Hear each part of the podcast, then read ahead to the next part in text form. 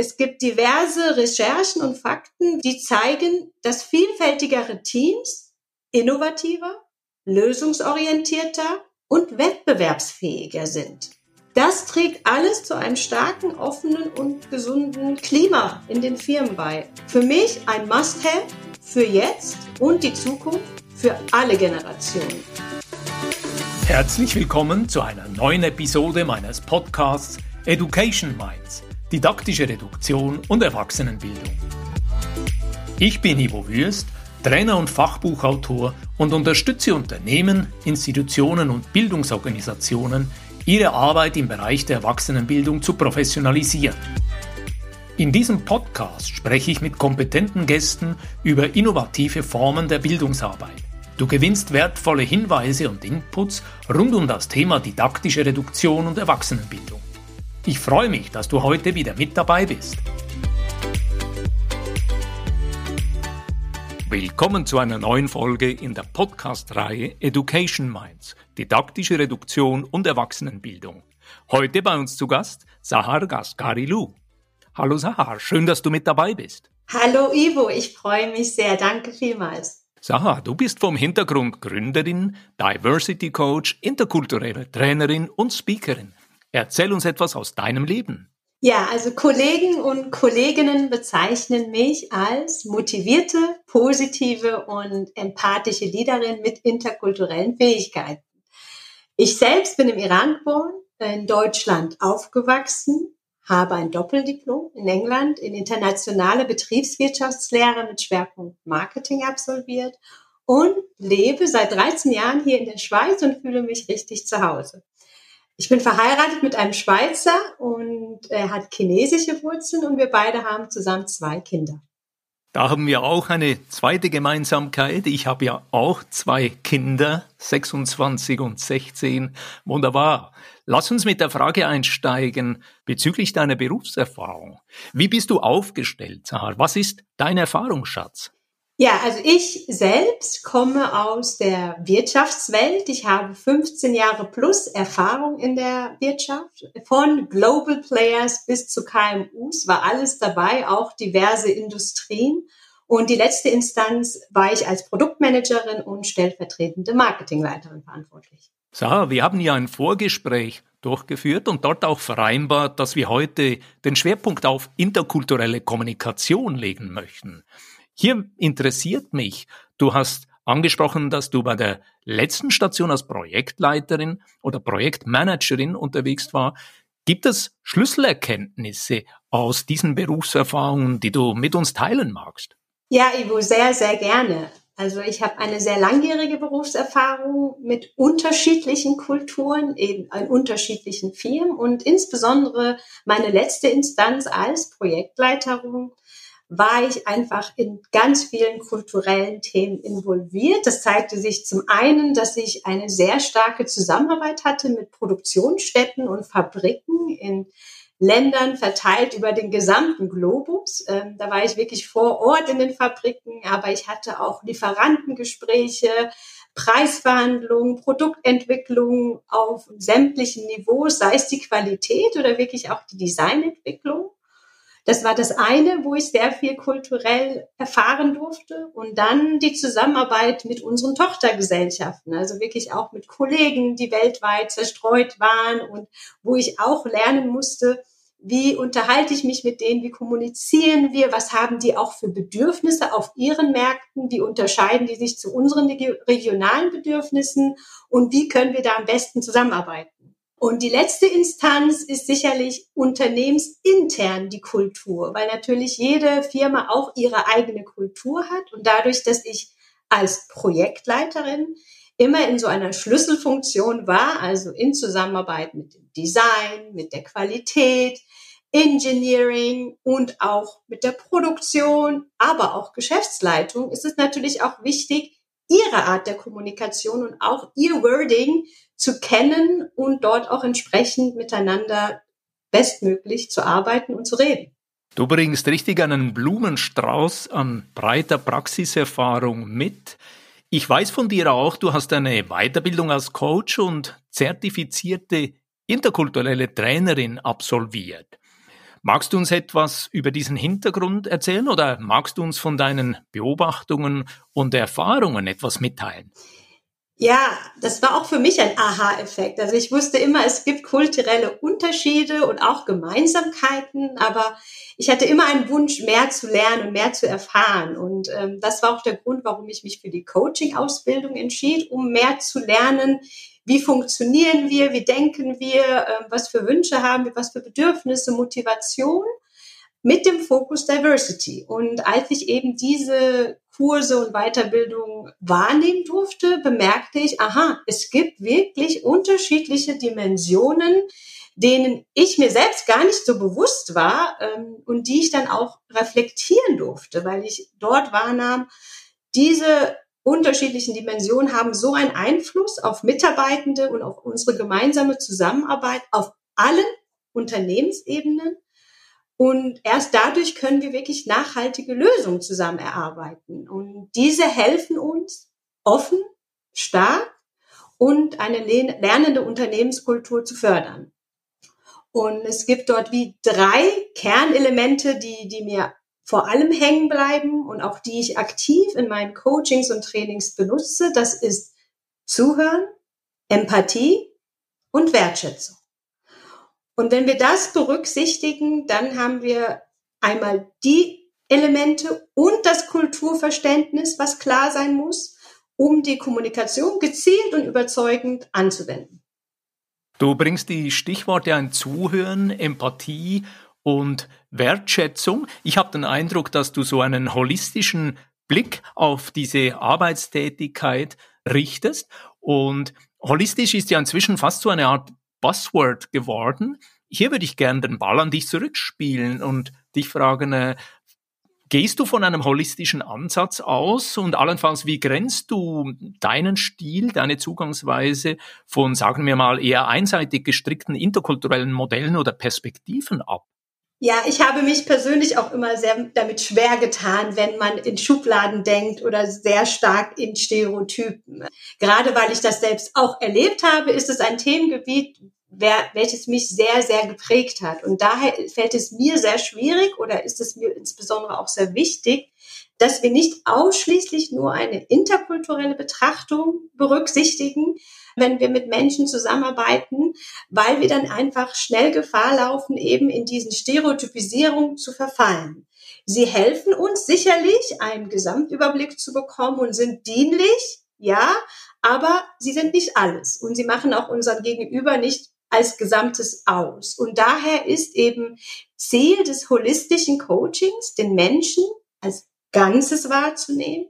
Da es hilft enorm, Blockaden und Konditionierungen, die wir haben, bewusst wahrzunehmen und auch zu hinterfragen. Bei einer holistischen Betrachtung schauen wir uns eben die vielseitigen Facetten an. Was sind die Bedürfnisse? Was hat mein Gegenüber für Werte? Was hat er für Motivation? in welchen Lebensphasen befindet die Person sich und was sind die Haupttreiber und Rahmenbedingungen, damit auch mein Gegenüber seine besten Höchstleistungen erzielen kann. Und ich bin fest davon überzeugt, dass gerade diese Klarheit und auch Erkenntnis uns bewusst hilft, in der Interaktion und Zusammenarbeit mit Menschen aus unseren eigenen Kulturkreisen und auch aus unterschiedlichen Kulturkreisen. Du sprichst Klarheit an und unsere Podcast-Folge heute trägt ja den Titel Glasklar kommunizieren, Sar. Hand aufs Herz. Ist das überhaupt möglich? Können wir glasklar kommunizieren? Denn da funkt doch sehr oft auch immer dieser berühmte Cultural Bias rein, der uns ein bisschen die Sicht auf die Dinge vernebelt. Ja, diese Aussage ist bewusst zugespitzt gewählt, Ivo. Danke für den Hinweis. Es gibt keine glasklare Botschaft. Wir bewerten und interpretieren zwangsläufig basierend auf unserem eigenen Werte- und Prägesystem ständig. Komm, lass uns an dieser Stelle noch ein bisschen in die Tiefe gehen mit dem Cultural Bias. Ich versuche das mal auszudeutschen. Bias ist ja ein Anglizismus. Auf Deutsch könnten wir sagen, wir meinen damit so etwas wie Befangenheit oder Neigung, vielleicht auch ein Vorurteil. Soviel ich weiß, stammt der Begriff Bias ursprünglich aus der Meinungsforschung und wir wollen damit eine Verzerrung bezeichnen. Ich weiß auch aus der Wissenschaft, da gibt's, glaube ich, inzwischen über 170 Bias-Effekte, die man unterscheiden kann. Zum Beispiel die berühmte selektive Wahrnehmung oder auch den Confirmation Bias, wonach wir Informationen, die unseren eigenen Vorstellungen entsprechen, deutlich höher bewerten. Oder wir erkennen Fehler bei anderen Menschen leichter als Fehler, die wir selber machen. Und das könnten wir so Bias, Blind Spot oder der berühmte blinde Fleck nennen. Wie siehst du das? Wie hast du das mit dem Cultural Bias?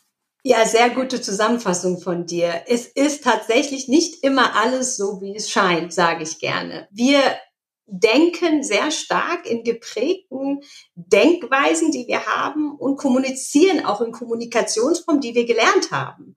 Und wir sind dadurch natürlich auch sehr geprägt in den Handlungsweisen, die wir miteinander haben. Und uns ist einfach wichtig, das wahrzunehmen, dass wir variieren voneinander. Und das variiert eben von Kultur zu Kultur und auch von Mensch zu Mensch. Diese unconscious bias, blinde Flecke und Annahmen, wie du gesagt hast, müssen uns eben bewusst werden. Und wenn sie uns bewusst sind, dann können wir offen über neue Perspektiven, Überlegungen und auch Herangehensweisen nachdenken und diese umsetzen. Unsere Wahrnehmung ist sehr stark gekuppelt mit tief verankerten Denkmustern und diese passieren auch reflexartig. Sie zeigen sich eben in ganz vielen Entscheidungen im Daily Business und auch Interaktion, nicht nur im beruflichen Kontext, auch im privaten. Wir reden von Unconscious. Warum? Ganz einfach. Sie sind unbewusst. Sie sind auch unwillentlich. Diese Annahmen und Bewertungen führen zu Verzerrung der Wirklichkeit im Arbeitskontext. Was mir einfach ganz wichtig ist, auch hier zu sagen, ja, wir besitzen sie. Ich besitze sie, du besitzt sie. Wir alle besitzen diese unconscious bias. Und das ist auch gut so. Es hilft uns. Aber die bewusste Reflexion dieser vorherrschenden unconscious bias findet einfach viel zu selten statt. Und da nenne ich sehr gerne ein Zitat von Albert Einstein. Es ist leichter, einen Atomkern zu spalten, als ein Vorurteil.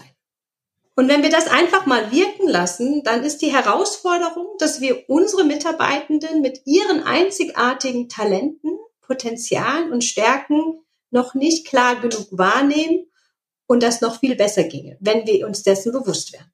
Du sprichst die bewusste Reflexion an, Sahar. Das ist hochinteressant. Lass uns hier den Faden einen Moment rüberspinnen zum Thema Diversity Management, weil aktuell beobachte ich in den Firmen, aber auch in vielen Bildungsinstitutionen beispielsweise einen starken Fokus auf das Thema Gender. Und ich denke, wir sind uns hier einig, ja, das ist wichtig, das ist bedeutsam. Wir hätten das Thema Gender auch schon im letzten Jahrhundert bearbeiten können und machen dies halt jetzt, wo die Zeit offenbar reif ist. Aber Gender alleine deckt ja noch nicht alle Dimensionen ab. Was ist deine Einschätzung? Was ist deine Perspektive? Welche Themen sollten künftig mit welcher Priorität bearbeitet werden? Ja, wie richtig von dir erkannt, ist Gender eine Dimension des gesamten Diversity Management Rades. Und dazu zählen ganz viele unterschiedliche. Dazu zählt eben soziale Herkunft, Generationen, Beeinträchtigung, sei das körperlich oder geistig, der interkulturelle Background, den wir heute zusammen besprechen. Es gibt sexuelle Orientierung und auch noch Religion und Weltanschauung. Ich bin ganz fest davon überzeugt, dass alle diese Dimensionen viel Gehör benötigen, aber insbesondere das Thema interkulturelle Vielfalt wird noch viel zu wenig beachtet. Es hat einen direkten Einfluss auf die Performance und auch auf das Wohlbefinden unserer Mitarbeitenden. Insbesondere für Firmen mit internationalen Teams oder Firmen, welche international tätig sind. Auch ist mir aufgefallen, dass die Repräsentation von Mitarbeitenden mit interkulturellem Background in den obersten Unternehmensebenen wie Management Board zu rar vertreten ist. Diese Perspektiven werden gar nicht ernst oder wahrgenommen. Da gibt es ganz, ganz viel Potenzial nach oben. Es gibt diverse Recherchen und Fakten, wie beispielsweise auch von McKinsey mit dem Titel Diversity Wins, How Inclusion Matters, die zeigen, dass vielfältigere Teams innovativer, lösungsorientierter und wettbewerbsfähiger sind, wenn erfolgreich in die Strategie integrieren. Das trägt alles zu einem starken, offenen und gesunden Klima in den Firmen bei. Für mich ein Must-Have für jetzt und die Zukunft für alle Generationen. X, Z, Millennials und die Alphas. Das entspricht mir sehr, dein Gedankengang zu Inklusion und eben Einbinden und Berücksichtigen von diesem vielfältigen Potenzial. Eine Herausforderung sehe ich hier, Sahar, in diesem Onboarding-Prozess. Wie gelingt es uns, erfolgreiche Onboarding-Prozesse zu gestalten? Weil nach meiner Wahrnehmung gibt es da draußen gerade eine enorme Herausforderung, nämlich viele Betriebe, die angesichts des Fachkräftemangels ihre neu hinzukommenden Fachkräfte gut abholen sollten, gut ankommen lassen sollten. Aber ich habe manchmal den Eindruck, dass diese Betriebe oder eben die mit dem Abholen beauftragten Haarfachleute, Führungskräfte völlig überrascht sind, wenn die neuen Mitarbeitenden noch in der Probezeit wieder das Weite suchen oder schon nach einem Jahr sich nach einem anderen, besser aufgestellten Arbeitgeber umschauen. Stichwort New Work Now. Was braucht es aus deiner Sicht für erfolgreiche Onboarding-Prozesse? Sehr gut erkannt, Ivo. Auch dort möchte ich gerne noch mal kurz auf das Themengebiet Diversity eingehen. Eben Diversity bedeutet nicht einfach nur Diversität zulassen, sondern eben auch Inklusion, wie du das gesagt hast. Ein inklusives Umfeld schaffen, dass sich Leute dort wohlfühlen und auch bleiben.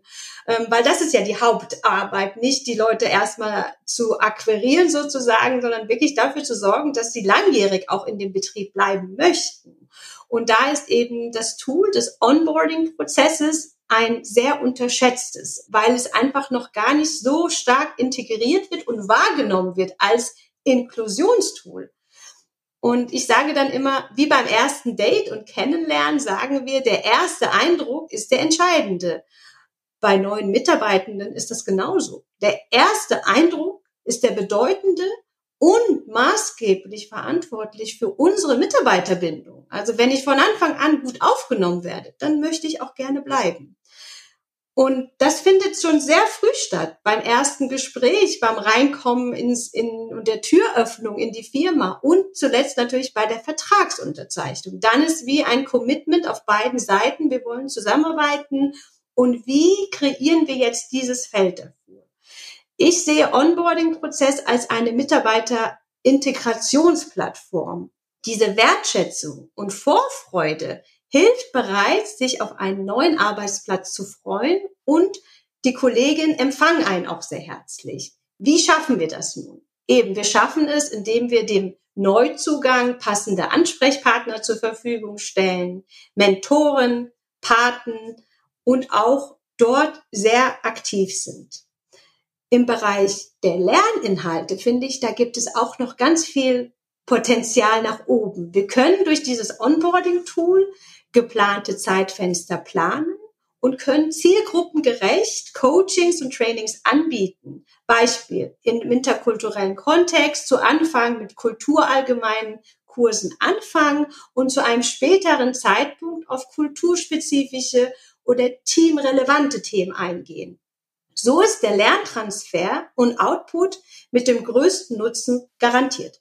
Du sprichst hier die Art und Weise an, wie wir neue Mitarbeitenden willkommen heißen, wie wir sie in die Teams integrieren. Für mich macht das auch eine Verbindung Sahar, zum Thema psychologische Sicherheit. Wir haben auf dem Blog bei Education Minds dort schon mal ein Interview mit Joachim Meyer aus Zürich vom Institut für angewandte Psychologie geführt, weil er ist Experte für psychologische Sicherheit und ich kann mir gut vorstellen, dass wir den Faden zu diesem Thema nochmal aufnehmen und vielleicht sogar du und ich noch eine spezielle Folge dazu produzieren.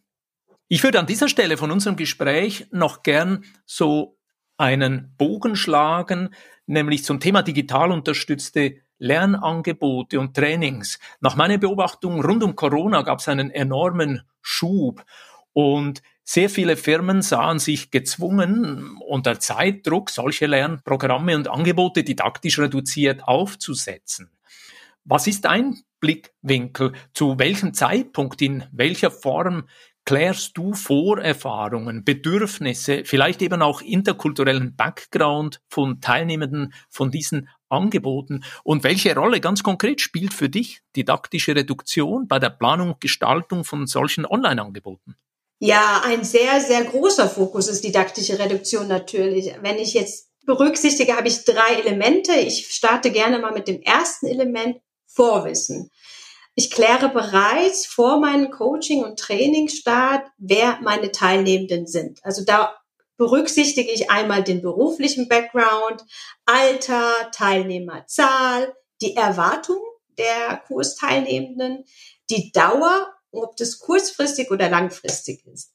On top kommt der interkulturelle Background. Also was sind das für Menschen, die in meinen Kursen sind? Haben die einen High-Kontext, einen Low-Kontext?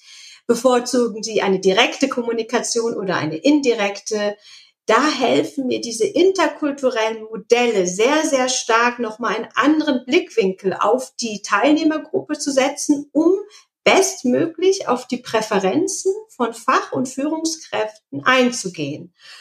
Und genau hier kommt auch, wie ich gesagt habe, das Thema didaktische Reduktion und Fokus zum Thema. Für mich weniger ist mehr. Warum? Es geht nicht darum, die Trainingseinheiten durchzuboxen, sondern es gibt immer unterschiedliche Gruppendynamiken.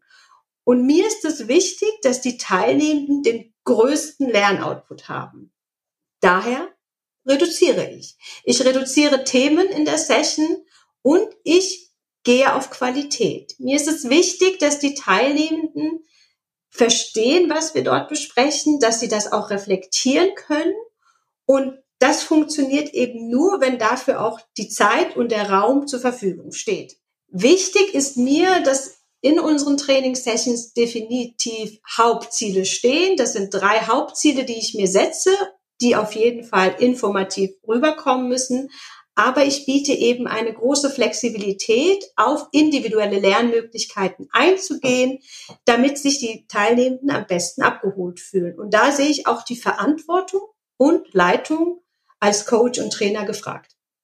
Lass mich hier einen Moment dazwischen gehen weil du sprichst individualisierte Lernpfade an. Das ist ja wirklich ein Thema der Zukunft und dieses Klären des Vorwissens und was die Teilnehmenden schon mitbringen, finde ich natürlich auch sehr wichtig. Für mich ist das im Prinzip die Grundlage für reduktives Vorgehen. Du hast gesagt, ganz obendrauf kommen dann noch Überlegungen zum interkulturellen Bezug. Du hast auch erwähnt High Context, Low Context. Das ist ja ein Modell, wo beispielsweise von Erin Meyer sehr schön beschrieben ist in ihrem Buch Cultural Map, wo sie sagt, es gibt halt eben Menschen, die brauchen richtig viel Kontext, damit die Verständlichkeit gewährleistet ist und andere wiederum ticken so, dass mit relativ bescheidenem Kontext sie bereits loslegen und arbeiten können.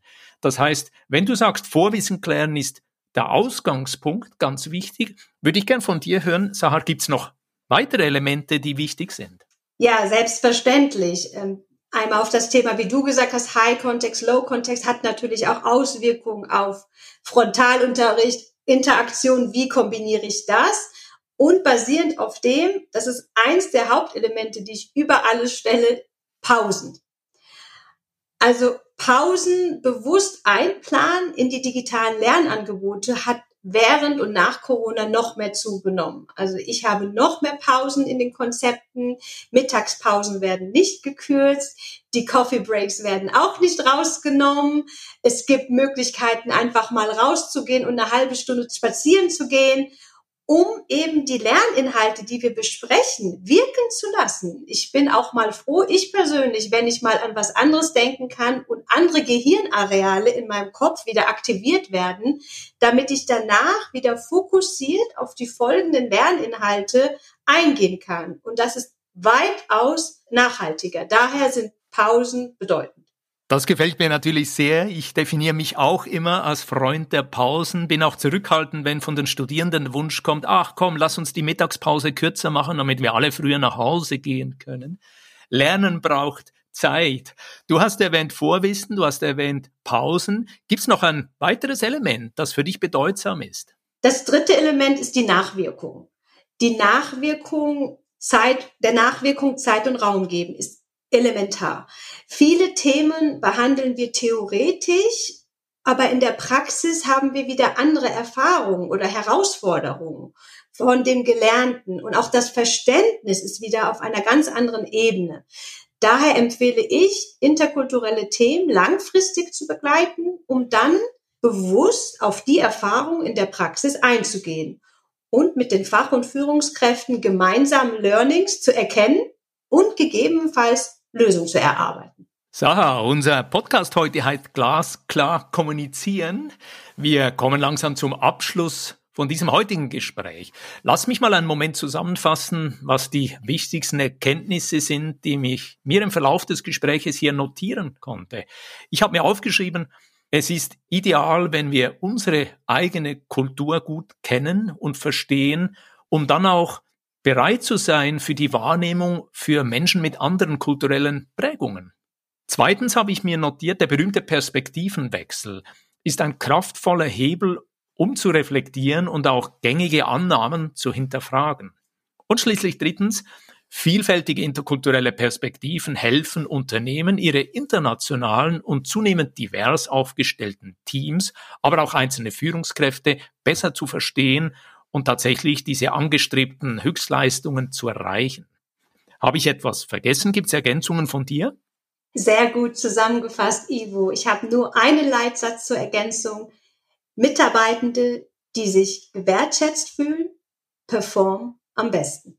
Das ist doch ein wunderbares Schlusswort für die heutige Podcast-Episode. Sahar, wo kann man sich mit dir verbinden? Wo findet man Informationen zu deinen Angeboten?